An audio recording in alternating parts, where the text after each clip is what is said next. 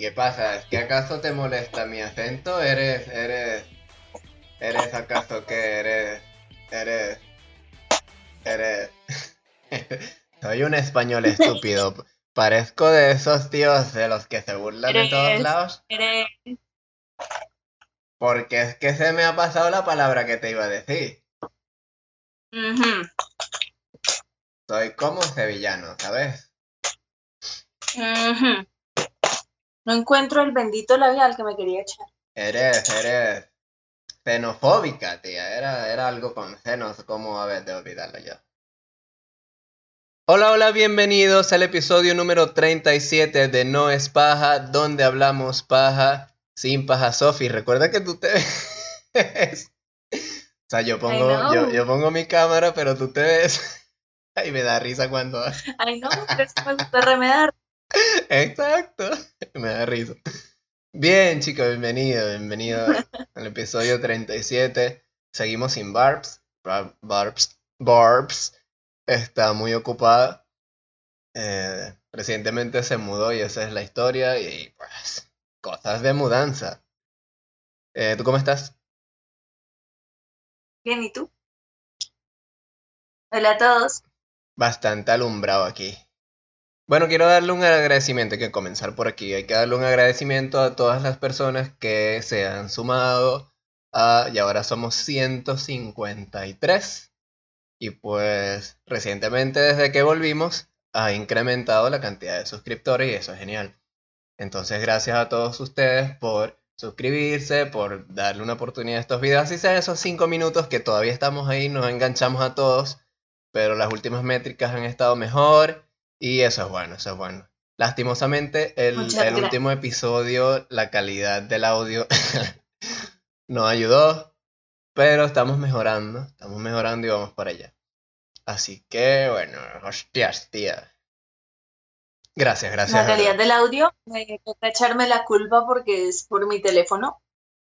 I'm so sorry. I'm so worried. Ese es un chiste que no se me olvidará jamás. Este, ok. ¿Sabes qué yo quería?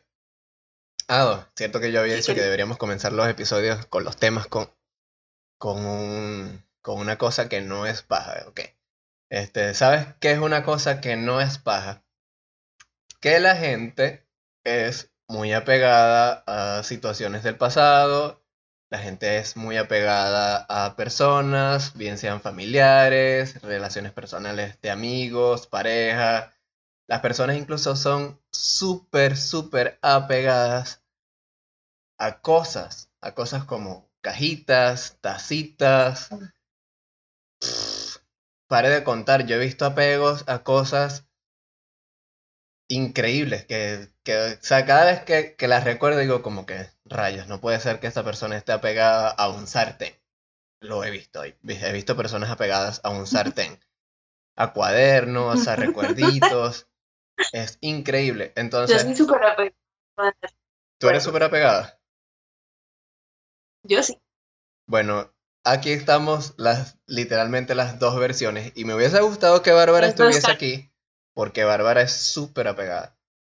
Entonces, bien, entonces no es paja que hay muchísimas personas apegadísimas a cosas, apegadísimas a personas y a situaciones y yo no. Entonces yo soy súper observador y me di cuenta de esto y dije, nada, es rarísimo que la gente sea súper apegada a cosas así. Entonces, eh, hace tiempo que vengo estudiando como un, como una filosofía, ¿no? Que se llama, Como un patrón. no, no, es una filosofía, que la practica una gente, eh, bueno, tiene, tiene varias vertientes, pero lo normal es que lo practiquen una, una gente de, en Asia, por allá. Eh, de hecho, la práctica viene del chi, de China, que se llama taoísmo. O sea, ellos lo llaman. Taoísmo. Sí, taoísmo con T. Y ellos lo llaman Dao. Es como el arte del Dao. Pero en, este, en esta filosofía, en esta práctica, ellos eh, practican una cosa súper interesante que, que, que yo me identifiqué muchísimo porque, pues, yo no soy así. y se llama El arte de dejar ir. O sea, y, y eso consta de no apegarse Uy, sí. a situaciones, a personas y cosas. Y básicamente es vivir en el presente. Entonces yo no sé si tú has escuchado antes, yo les comenté en el grupo a ustedes para, para hablar de este tema porque, pues como observador que dije que soy, me di cuenta que ustedes son apegaditas a cosas. Hmm. No te habías dando tanta cuenta de mí. Claro que sí. Claro que Ok. em, pues, ¿qué digo? O sea, yo he escuchado eso del arte de dejar ir y lo he puesto en práctica, pero con personas, no con objetos. Pero ¿qué has escuchado? Mira, iba a poner un ejemplo primero, pero Dale, pues. yo soy de las personas que, no sé, tú a mí me das una flor de papel que tú hiciste en dos segundos con una servilleta y yo la voy a guardar. Incluso creo que tengo por ahí una. Yo la guardo. ¿Por qué? Porque es que ese, ese objeto me recuerda a un momento y ese momento me recuerda que ese momento lo pasé con alguien. Entonces, eso, por eso de pronto yo soy tan apegada a las cosas. Y pues en el arte de dejar ir está que uno se libera de, de cargas emocionales que muchas veces uno cree que son positivas y pues la verdad lo único que hacen son daño. En muchas situaciones sí hacen daño, sí hacen daño. Porque hay apegos, hay, hay apegos considerables. Tú puedes ser apegado a tu familia, pero si ese nivel de apego, por ejemplo, con tu mamá o con tu papá o con algún hermano, es bajito, o sea, es de un nivel bajito, y, ese apego no hace, no, no se interpone en tus decisiones personales, en decisiones de trabajo, en cosas como incluso casarte con alguna persona, tener alguna relación o salir con algunas personas, relacionarse con otros. Si ese apego que tú tienes con ese alguien no te impide hacer otras cosas, no es tan malo. O sea, porque al final, eh, según lo que esta gente estudia, todo tipo de apego, eh, así como tú dices, tiene, tiende a causar daño en la gente, pues. Porque bueno, por eso, porque le interrumpen eh, la toma de decisiones. eh, he visto gente que tiene miedo a mudarse a lugares porque no se quieren alejar de sus padres, porque no se quieren alejar de su casa. O sea, nosotros nos apegamos hasta con, con la tierra. Eh, ese apego con la tierra se llama terruño, que es cuando uno... Es un, es- esto lo tenemos la mayoría de, los- de los venezolanos, que es que no nos queremos ir de Venezuela porque nos gusta muchísimo. Y, y nada es mejor que Venezuela. Y entonces tenemos así a, a Venezuela en un lugar que a veces si uno se da cuenta puede que no sea el mejor lugar del mundo, a pesar de, de que su clima es increíble, a pesar de que la gente sea increíble. Y, y esa imagen, ese apego que tenemos con esta tierra puede ser lo que nos hace verla de esa manera y tal vez no ver una realidad diferente. Entonces el apego tiende a, a, a generar como que esos efectos de, de alterar la realidad, de cómo las, las personas a veces vemos alguna cosa o alguna situación, o como ya dije en el ejemplo, incluso un mismo país, que la gente va y les da miedo. Hay gente que les da muchísimo miedo de irse de Venezuela con toda la situación que está pasando hoy en día y que pf, no es secreto para nadie ahorita en el mundo. Aunque si supieras, que esto me pareció curioso, ¿no? Y es, y es como, déjame ponerlo como, a ver, este, un paréntesis. Que yo a veces me la paso hablando con gente por ahí. Y en chats, en, en foros y cosas así. Y me parece muy curioso que en realidad no todo el mundo está enterado de lo que pasa aquí. Y muchísimos, ¿No? muchísimos, no, no. muchas personas de esas con las que he hablado no saben ni siquiera dónde queda Venezuela. Y tengo que explicarles que es en Sudamérica y tal, y entonces me preguntan cómo es, y me da risa, ¿no? Porque digo, es increíble con todo, todo lo que pasa y que se supone que está en noticias y se habla y, y como hoy es, la, la noticia corre por el internet, no, nadie, mucha gente no sabe. No saben, no saben dónde es, ni qué queda, ni qué se habla. Y como con ellos hablo a veces en, en inglés, la mayoría del tiempo, piensan que aquí se habla inglés. Mm, Eso era un paréntesis ahí que me pareció súper curioso. Pero en sí, eh, el apego hace que las personas cambiemos esa realidad que y nos impide ver otras cosas, pues, que, que, que nos hacen daño tal Sí. vez como tú dices. ¿Qué es a lo que tú así te has Es que- apegado más? Que tú digas, oye, que, que es irracional. A cartas. ¿Cartas? Yo tengo cartas, sí. Yo tengo cartas de amigas o compañeritas. Porque, pues primero, yo cuando era chiquita me mudé mucho entre Venezuela y Colombia. Entonces, no sé, los primeros cinco años de mi vida fueron en Medellín, luego cinco años en Caracas, luego me vine para Cali, luego de Cali me fui para Puerto La Cruz, de Puerto La Cruz pasé a Maturín. O sea, yo estuve como en muchas partes y pues yo no era, yo soy muy introvertida, creo que se dice así. Sí, sí. Entonces, cada vez que yo me iba de un colegio, mira, yo una vez hice la cuenta y yo estuve en total, en todos esos cambios, en 25, 30 colegios aproximadamente.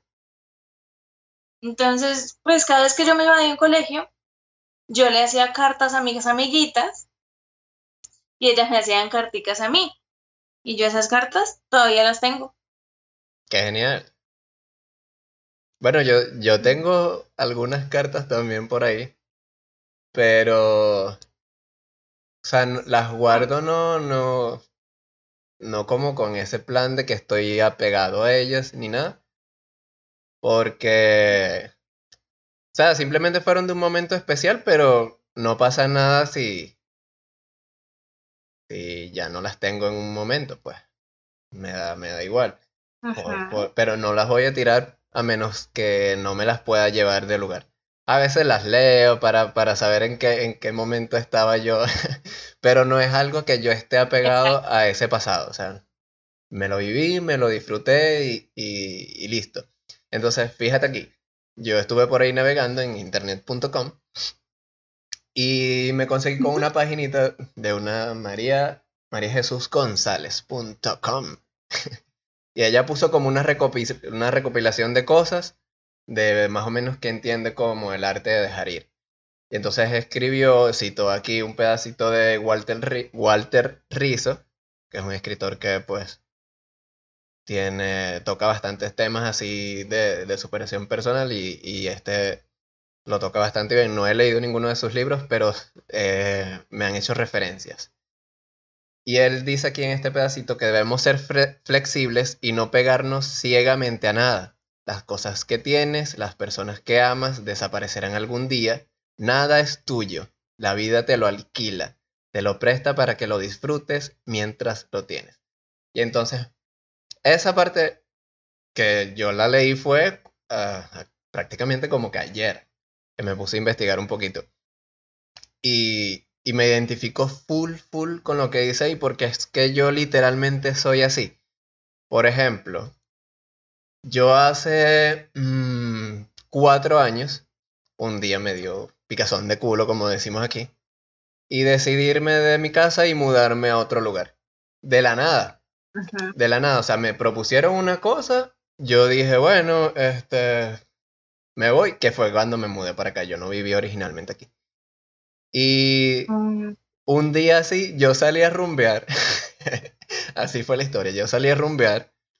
Pasaron unas situaciones ahí y me de, de repente me plantearon la posibilidad de vivir aquí y como la universidad me quedaba muy cerca, yo dije, pues buenísimo, me cae como anillo al dedo, me voy.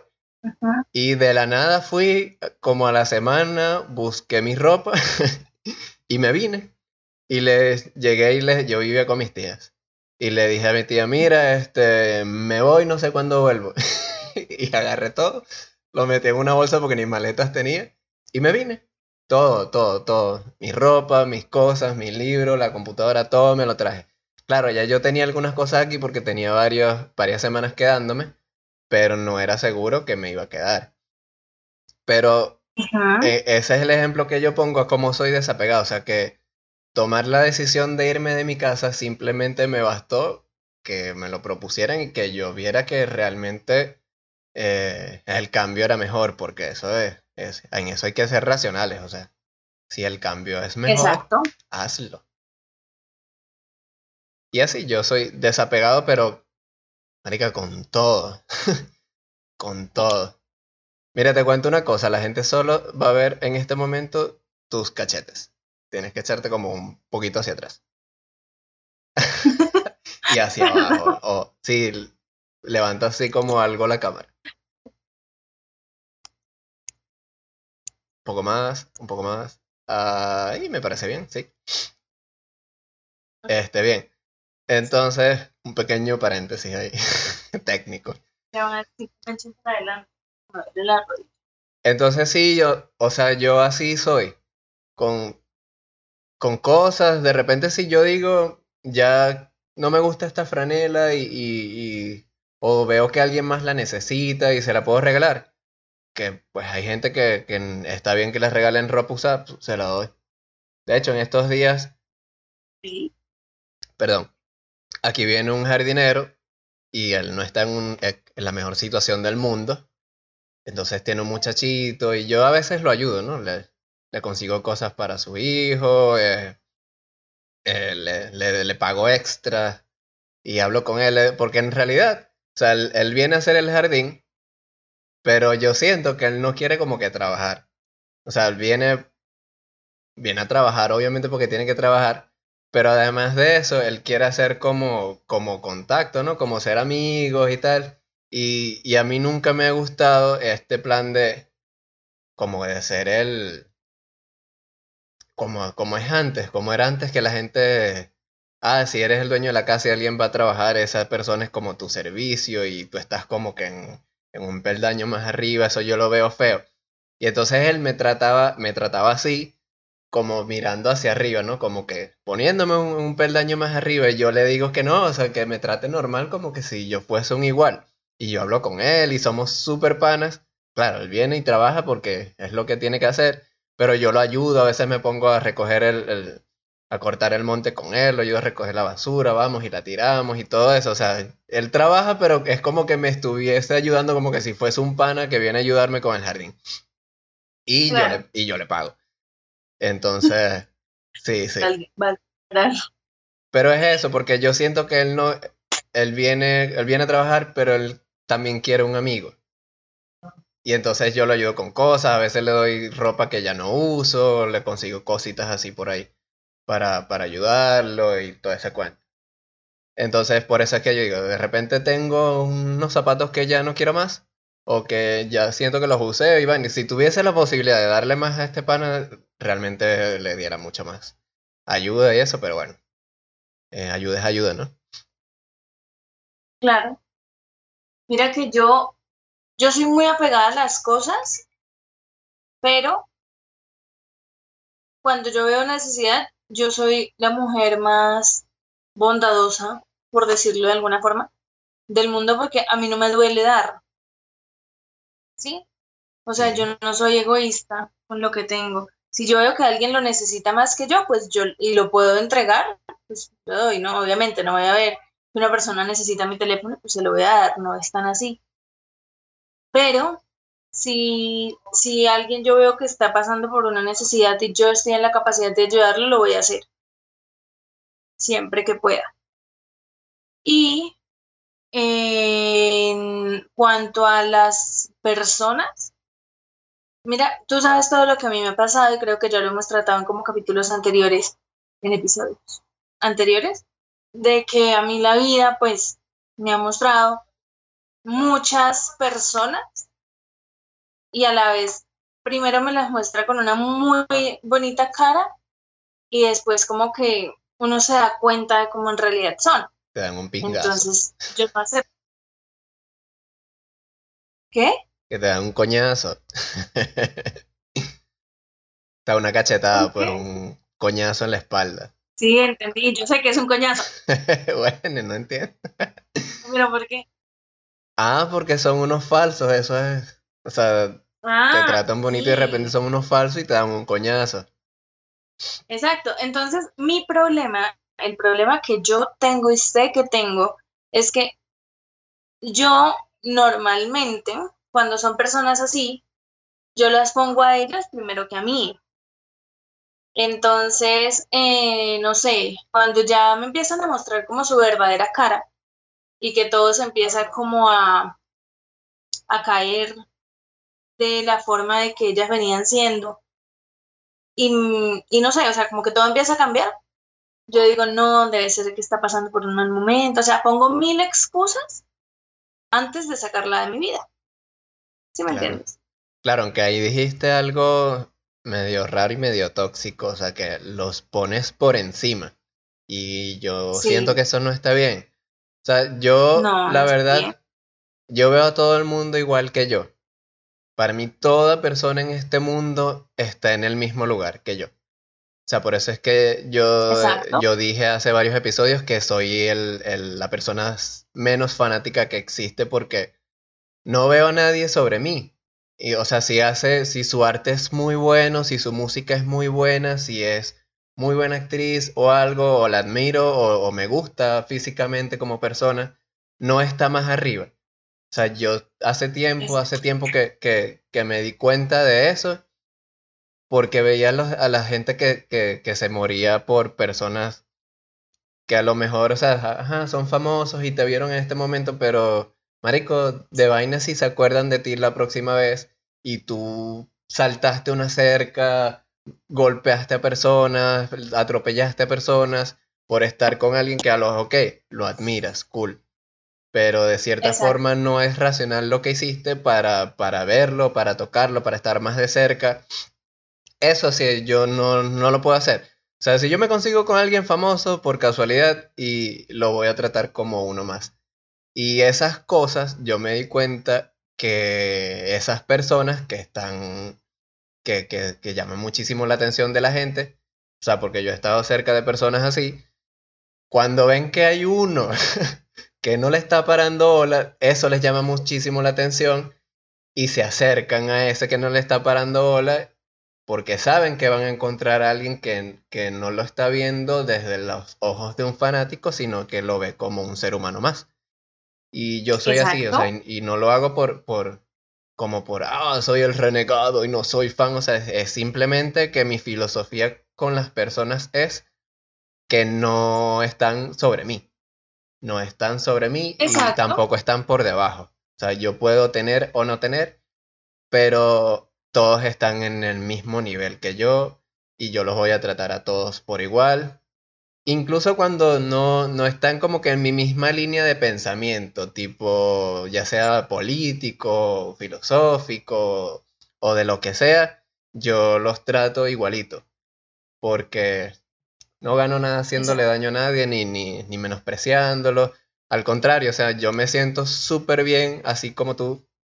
Me da muchísima satisfacción ayudar a alguien. O sea, nada más cuando ah, yo a veces voy a la, a la calle, que sea a comprar y cosas así, y de repente me consigo con, con alguna señora que está teniendo problemas para cruzar la calle. Y la, la doñita, o sea, me, me han dicho varias veces, ay hijo, tú que estás más fuerte que yo, ayúdame, crúzame. Y yo las cruzo y las acompaño, pero hasta donde pueda. Y esa cosa, ese gesto mínimo, así yo digo, ah, qué cool.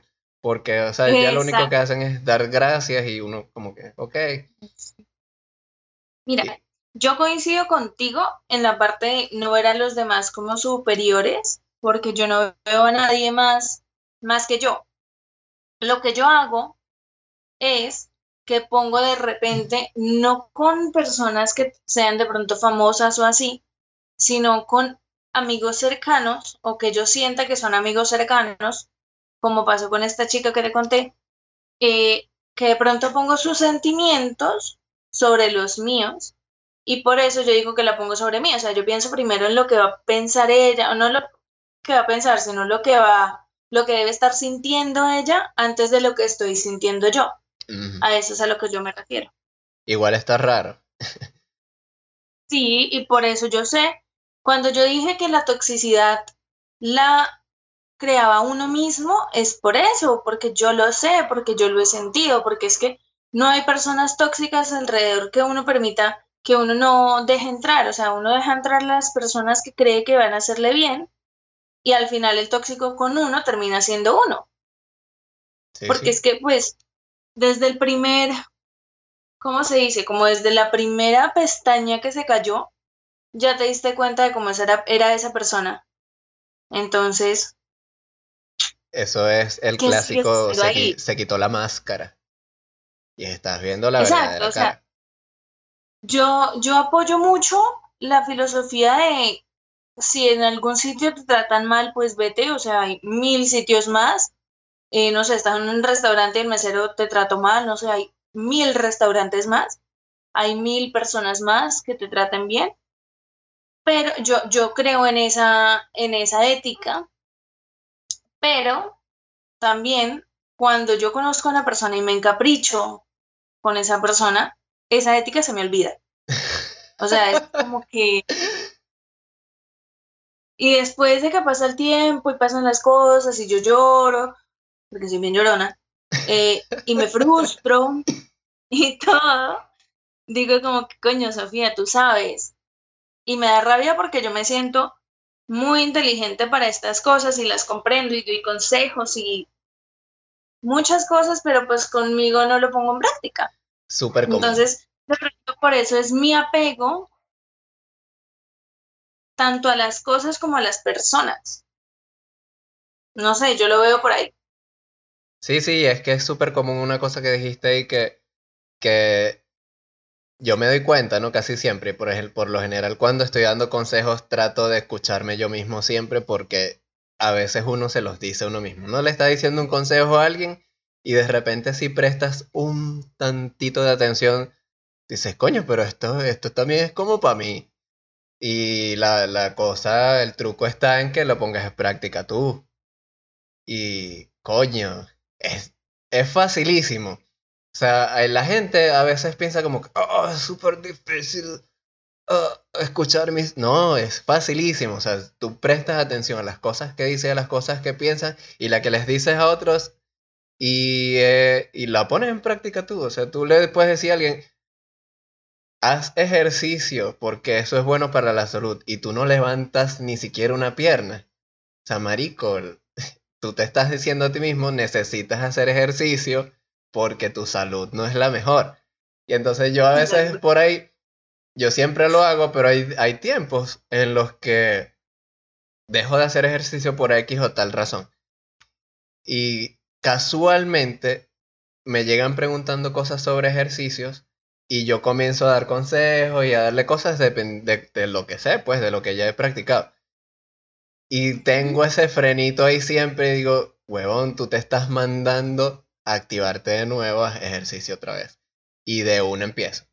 Ve que en estos días yo estaba así, estaba ayudando a alguien con ejercicios y yo tenía como, como dos, tres meses que no hacía nada. Y dije, nada, esto es para que te pongas la pila otra vez, vamos, vamos, y comencé con los ejercicios. Ya tengo como dos semanas dándole. Este, chévere, me siento bastante bien y, y, se, se nota. ya. cosas que pasan, cosas que pasan. Perdón, perdón, perdón. Aquí en, en, en, una de estas cosas que yo estaba leyendo también subrayé eh, una cosa que dice el monje budista Kelsan Sangtong. O sea, la verdad ni lo conozco pero decía, dijo una cosa interesante que dice que cuando la mente se aferra a alguien o algo, genera miedo. Por esta razón, muchas personas mantienen relaciones tóxicas o se resisten a aceptar que su empleo o los que le, o los que le provea dinero es una de sus principales causas de infelicidad. O sea, y me parece Es súper cool. Eso yo también lo leí. Yo he visto, sí, qué cool. Eh, yo he visto gente que, que se la pasa súper mal en un trabajo o no les gusta absolutamente nada de lo que hacen, pero está ese miedo a qué hago entonces si no trabajo aquí. Es como que si no, es, no hubiesen más trabajos en el universo. O sea, ese trabajo que tienes es el único y, y ya, o sea, estás pegadísimo ahí. Y he visto mucha gente en esa situación y yo digo, qué fácil es renunciar. qué fácil es renunciar. O sea, y ponte Sí, que de, momentos no quedes como CEO de la próxima cosa que consigas. Pero... Sí, pero es que ahí es donde la gente piensa, pues no sé, de pronto que la gente que es dependiente totalmente de ese sueldo es como, pucha, ¿cómo voy a soltar este trabajo? Después, ¿cómo pago el arriendo, el agua, la luz, la comida? Y los servicios completos, no sé, el internet, la televisión, el teléfono, ¿cómo voy a tener para transportes y demás? Porque pues obviamente, o sea, uno sabe que uno renuncia y consigue un trabajo mejor, puede ser, pero también de pronto piensan es como cuánto tiempo me, voy a- me va a demorar en conseguir ese trabajo que acabo de dejar. ¿Ves? Y tú exactamente estás haciendo y diciendo lo que dice ahí. Porque hay formas. Exacto. Hay un millón de formas de, de plantearse eh, renunciar a un trabajo que no te gusta. Y, y te lo digo porque yo lo he hecho ya. Eh, Y una de esas es que tú de una vez comienzas a notar que no te gusta donde estás. No, no te gusta el trabajo, no te tratan bien, el sueldo no es lo mejor. Y existe hoy en día, o sea, antes era muchísimo más difícil, pero hoy en día existe el Internet y tú puedes buscar las cosas que tú haces, eh, que, que trabajos te ofrecen en Internet y, y puedes conseguir muchísimos puestos mejores, oportunidades diferentes, mejores. Incluso puedes hacer cosas que, que como que alivien una posible situación de no tener el trabajo que esperas en ese momento. Pero sí se puede, o sea, no es que tú vas a renunciar y lanzarte al barranco, a la deriva de, y, y no, y no cobrar más, pero tiene que haber un seteo mental de que, ok, me voy a plantear la situación de renunciar y de una vez, o sea, desde el momento en que tú lo pensaste, de una vez tienes que buscar alternativas. Tú obviamente no puedes dejar un trabajo sin, y quedarte sin nada, tienes que dejarlo por, por, por lo menos por ser eh, cajero, que no es la entrada que todo el mundo sueña, pero no estás en cero igual. Y entonces ahí tú te quitas ese montón de miedo de, de dónde saco para, de dónde saco para, y con todo y eso, a veces muchísima gente tiene gastos innecesarios, como dulces, como cositas que no necesitan, pero que van a estar sobre un estante, mm, gastos innecesarios en cosas, o sea, que, que se pueden cortar. Eh, de repente, si, si fumas mucho, si bebes mucho, esos gastos son súper innecesarios y se pueden cortar. Eh, además, si comes en la calle, eh, comenzando a comer en tu casa, cambiando un poco la dieta, esos son gastos que se pueden cortar. Entonces es una cuestión de seteo mental. Por eso es que, así como tú lo dijiste, es exactamente lo que yo acabo de leer. O sea, que esa Sí, exacto, situación o sea, por te crea esa inseguridad. Y lo que se busca es salir de la inseguridad porque te estás apegando a ese miedo, que sería el Exacto. sentimiento que, al que estás apegado. Y el miedo es un sentimiento difícil, difícil de manejar y de salir, pero no es imposible. Exactamente. O sea, yo digo, una vez que una persona supera el miedo, no hay quien la detenga. En el sentido de que, pues, no se no supera como tanto en sí el miedo, sino que se supera a sí misma. Entonces cada vez va a querer retarse más y como escalar más y así va a crecer. Sin dudas. De hecho, aquí anoté unas dos palabras clave que, que están en este texto, que dice salir de las garras del ego implica estar un paso más cerca de la verdadera, y estas son las dos palabras, autonomía afectiva. Y entonces, ¿qué quiere decir eso? O sea, que tú emocionalmente eres libre, libre de hacer y de sentir. Ya, o sea, Exacto. puedes manejar tus miedos, puedes manejar tus dudas, manejas bien la ansiedad y la depresión que puede eh, implicar estar en un trabajo que no te gusta, estar con una persona que no te trata bien, estar incluso con familiares que no simplemente no vibran en la misma frecuencia que tú y tú no encajas ahí o te tratan mal, o sea, porque familia es familia, pero hay familiares hijos de putas que te van a tratar horrible, que te van a hacer vivir horrible, entonces eh, no puedes estar apegado a una persona que, que te está haciendo daño. Entonces ya una vez que tú te liberas de ahí, no hay nada, así como tú dices, no hay nada que te pare, no hay nada, no hay miedos, no hay nada. Y entonces eso es la autonomía efectiva. Ahí, exacto, porque es que es ahí donde uno empieza a confiar en uno en uno mismo. O sea, uno se da cuenta de que uno solo puede. Y que eres lo suficientemente valioso. Exacto. Hay muchísima gente que yo conozco que no saben el valor que, que tienen ellos mismos. Y me da tristeza porque yo los veo y, y, a muchos se los digo, o sea, qué genial eres haciendo tal cosa, qué genial eres. O sea, yo, yo soy muy empujador de dale, échale, dale, me gusta lo que haces, sigue así y los retos y cosas así para, para animarlos, ¿no? A que, a que sigan porque yo sé... Muchas veces no saben. ¿Perdón? Que muchas veces esas personas no saben o no están seguras. Pues claro. Porque, porque... hay mucha gente dándole por el lado negativo. La, la verdad no es tanto así, sino que verdaderamente no nos educaron así. O sea, ¿Cómo te explico?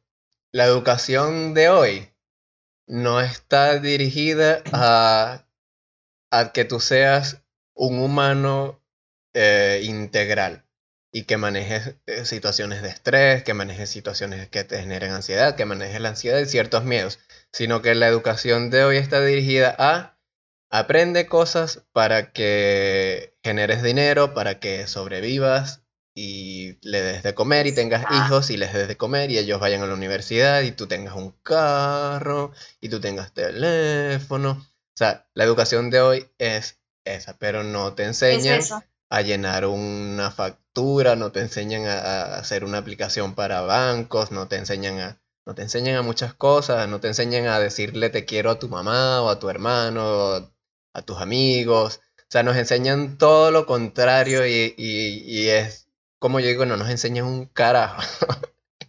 Entonces todo esto uno se lo va consiguiendo y esa gente que no lo ve, porque, como dije, el, el miedo, el miedo bloquea todas esas cosas y no lo van a ver jamás. O sea, y por más que incluso tú se lo digas, porque lo estás viendo desde afuera, uno es un foráneo en, en ellos, no lo van a ver jamás.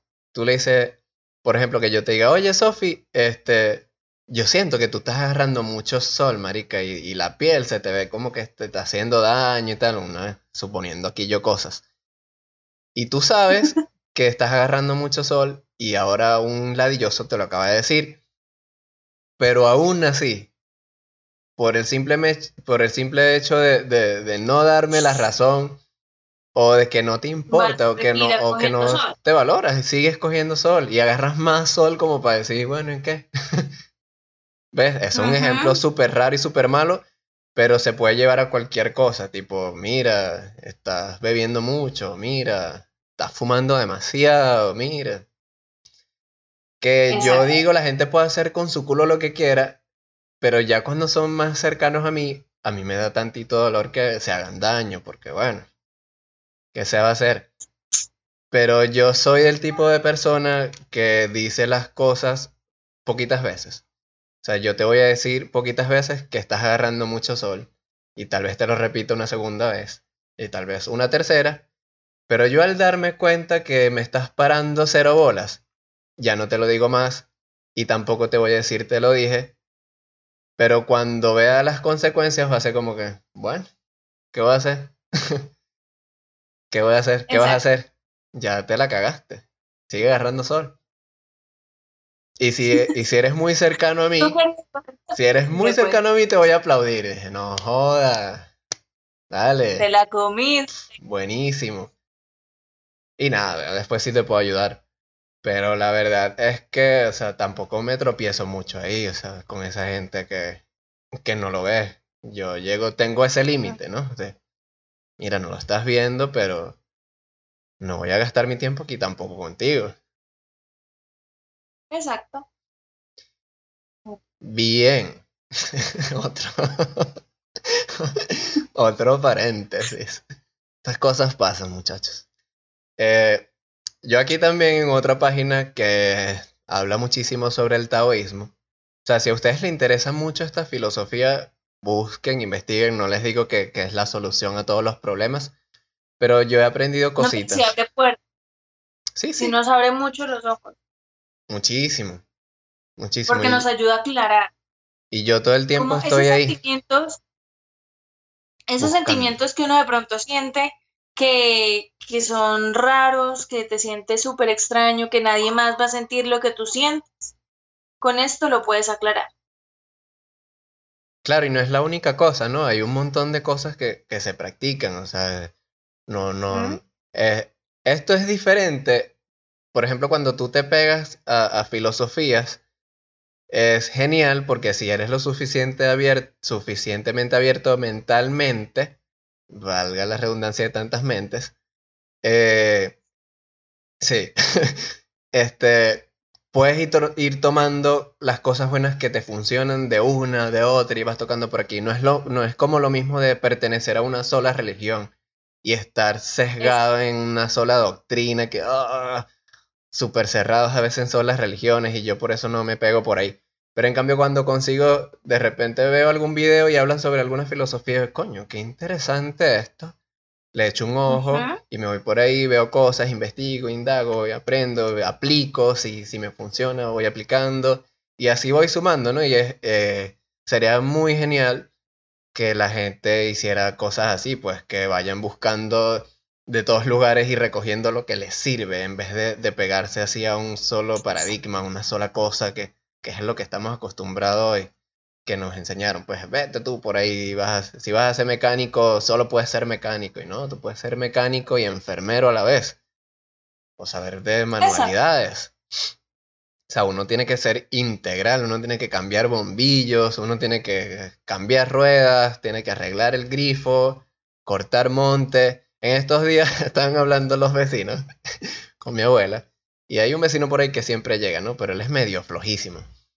Y estaba diciendo que en su casa estaba llena de monte. Ay, mi familia. Ok, estaba diciendo que, que su casa, él dijo que, que estaba llena de monte, pero él es un muchacho de 24 años, creo que debe tener 23, 24 años, y ya está su papá que es un señor, pero está joven, pues también tiene una edad como para hacer cosas. Y la vecina, bien particular, esa no tiene pelos en la lengua, y le dijo, bueno muchacho, ¿y por qué tú no cortas ese monte? ¿Qué te cuesta? O sea, tienes que esperar que... Porque él quería llamar al jardinero que viene a la casa para que fuese a cortar el monte de su casa. Y él le dije, ¿y por qué no lo cortas tú? y yo le dije, gracias. Bravo. o sea, tienes dos manos. Y Exacto. te vas a entretener. Y, y él no es que está estudiando, haciendo nada, pero no es cosa mía. O sea, me importa lo que haga con su vida, pero puede cortar el monte. Clarísimo está. Y me encantó haber escuchado esas palabras. Bueno, ¿y por qué no lo cortas tú? Y dije, no jodas. Por más personas así en el mundo, ¿vale? Buenísimo, me reí mucho en mi interior porque estaba cerca y no podía ser tan, tan rata. Tan obvio. Sí. Entonces, bien, pa- Ok. para ir finalizando, ¿no? Con el tema, porque esto, esto puede dar para mucho, muchísimo, muchísimo tela Mucho que cortar. hablar. Eh, una de las cosas que vi en otra página, que está sobre el taoísmo, dice que no hay que enfocarse en los resultados. O sea, porque estas personas que estudian esto se dieron cuenta que, por ejemplo, si imagínense que yo estuviese enfocado en uno de, los objetivos de, de- de este podcast, que sería crecer muchísimo en audiencia y llegar a muchísimas personas y ser famoso en YouTube y en Spotify, ¡oh, lo logramos! Y que esa sea mi única visión y solo me enfoque ahí en tengo que llegar a los 10.000, tengo que llegar a los 100.000, a los 300.000, a los 500.000, al millón. Esa, esa, ese enfoque como que exagerado en cierta forma, porque hay que enfocarse, pero no hay que exagerarlo, genera muchísima ansiedad. Y esa ansiedad, en el momento en que por los resultados no siempre... Ya se me fue. Pasó algo y se, se me fue la idea. No, no, estabas diciendo lo de... O sea, que enfocarse muchísimo en los resultados de manera exagerada, ya creo que la agarré, genera ansiedad. Porque entonces estamos viendo hacia el futuro solamente. Y una de las cosas que yo he, he visto eh, últimamente, ¿no? En lo que he estudiado por ahí, en lo que investigo, es que uno tiene que vivir el presente. Y hay que estar en el presente porque, por ejemplo, en este momento yo estoy disfrutando hacer este podcast contigo y a pesar de que no nos están viendo millones de personas, nos ven 60, 70, 80, 200 las que nos ven y con eso yo estoy agradecido porque que le lleguemos a uno significa un montón y así sea que nos vean 5, 10, 30 Exacto. minutos, eso significa un montón. Y yo prefiero estar ahí en este presente que eh, tal vez no me va a hacer millonario hoy y tal vez no lo haga nunca, pero lo estoy disfrutando muchísimo y no me, Sí, da- no me genera ansiedad. Exacto, porque es que de pronto nuestro mensaje le sirva a alguien en este momento que lo está necesitando, Sí, que señora. por casualidad dio clic acá. Sí, señor, es así. Entonces, bueno, esa era una de las últimas claves que quería decir sobre eh, esta, ¿no? Esto es sobre el arte de dejar ir. Y como consejo les podría dejar así a todos ustedes los que las, el 6% de personas que han llegado hasta acá, o el 2%, pero es un porcentaje chévere porque si llegaste hasta acá, te interesó. Es que, o sea, Es- consejo que te puedo dar realmente es que evites apegarte a, lo, a nada. No te apegues absolutamente a nada porque el apego no te va a permitir crecer, no te va a permitir mudarte a un mejor lugar si eso es lo que tu vida requiere, no te va a permitir casarte con la persona que amas si es que aún no la conoces, eh, salir con amigos y disfrutar, o de repente tener un mejor trabajo, vivir en una mejor ciudad, hacer cosas. O sea, cuando tú te apegas a personas, a cosas, a sitios, a lugares, eso no te va a dejar tal vez ser feliz porque estás encerrado en una micro burbuja de comodidad. Y la idea realmente, que te lo digo, te lo doy como consejo súper personal, es que salgas de ahí. O sea, no te encierres en esa burbuja, pínchala y corre. Corre y si tienes que dejar atrás eh, algunas cosas personales, pues no es... Con esto, ojo, eh, hay que aclararlo, que chimbo que sea tan tarde. Que desapegarse no significa ser un coño de madre. O sea, no por eso tú vas a dejar de Exacto. escribirle a tu familia. O sea, desapegarse significa que no te afecta demasiado estar alejado. Puede ser por, Sí, por un tiempo corto o medio largo o larguísimo de algunos 10 años. O sea, eso no te afectará de gran manera. Pero eso no implica que vayas a ser un coño de madre y no le vayas a escribir a tu mamá o a tus hermanos o no los llames o no los visites de vez en cuando.